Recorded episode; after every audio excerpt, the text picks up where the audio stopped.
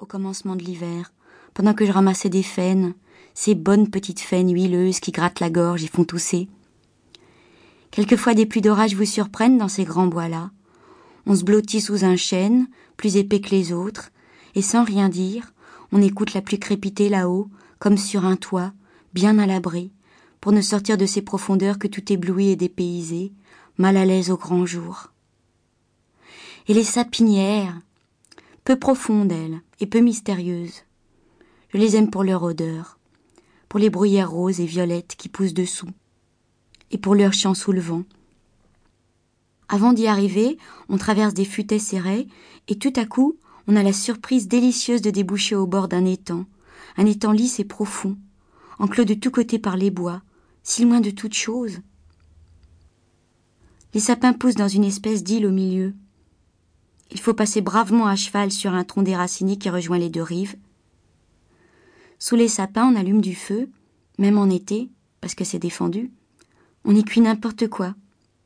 Une pomme, une poire, une pomme de terre volée dans un champ, du pain bis, faute d'autre chose. Ça sent la fumée amère et la résine. C'est abominable. C'est exquis. J'ai vécu dans ces bois dix années de vagabondage éperdu de conquête et de découverte. Le jour où il me faudra les quitter, j'aurai un gros chagrin.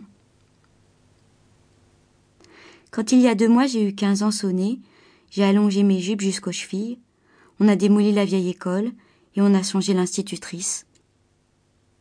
Les jupes longues, mes mollets les exigeaient, qui tiraient l'œil et me donnaient déjà trop l'air d'une jeune fille. La vieille école tombait en ruine. Quant à l'institutrice, la pauvre bonne Madame X, quarante ans, laide, ignorante, douce, et toujours affolée devant les inspecteurs primaires. Le docteur Dutertre, délégué cantonal, avait besoin de sa place pour y installer une protégée à lui. Dans ce pays, ce que Dutertre veut, le ministre le veut. Pauvre vieille école, délabrée, malsaine, mais si amusante. Ah, les beaux bâtiments qu'on construit ne te feront pas oublier. Les chambres du premier étage, celles des instituteurs, étaient maussades et incommodes. Le rez-de-chaussée, nos deux classes l'occupaient, la grande et la petite, deux salles incroyables de laideur et de saleté, avec des tables comme j'en revis jamais, diminuées de moitié par l'usure, et sur lesquelles nous aurions dû raisonnablement devenir bossus au bout de six mois. L'odeur de ces classes, après les trois heures d'études du matin et de l'après-midi, était littéralement à renverser. Je n'ai jamais eu de camarades de mon espèce, car les rares familles bourgeoises de Montigny envoient par genre leurs enfants en pension au chef-lieu, de sorte que l'école ne compte guère pour élèves que des filles d'épiciers, de cultivateurs, de gendarmes et d'ouvriers surtout. Tout ça assez mal lavé. Moi je me trouve dans ce milieu étrange parce que je ne veux pas quitter Montigny. Si j'avais une maman, je sais bien qu'elle ne me laisserait pas vingt-quatre heures ici, mais papa, lui, ne voit rien, ne s'occupe pas de moi, tout à ses travaux, et ne s'imagine pas que je pourrais être plus convenablement élevée dans un couvent ou dans un lycée quelconque. Pas de danger que je lui ouvre les yeux. Comme camarade, donc, j'eus, j'ai encore, Claire, je supprime le nom de famille, ma sœur de première communion, une fillette douce, avec de beaux yeux tendres et une petite âme romanesque, qui a passé son temps d'école à s'amouracher tous les huit jours. Oh, platoniquement, d'un nouveau garçon, et qui, maintenant encore, ne demande qu'à s'éprendre du premier imbécile, soumettre ou agent envoyé, en veine de déclarations poétiques.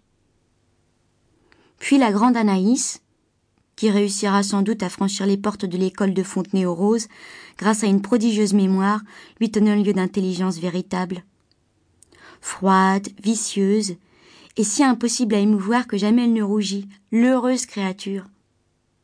Elle possède une véritable science du comique et m'a souvent rendu malade de rire.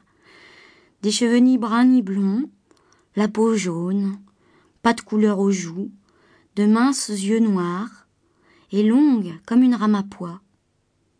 En somme, quelqu'un de pas banal. Menteuse, filouteuse, flagorneuse, traîtresse, Hum, elle sera se tirer d'affaire dans la vie, la grande Anaïs. À treize ans, elle écrivait et donnait des rendez-vous à un nigo de son âge. On l'a su et il en est résulté des histoires qui ont ému tous les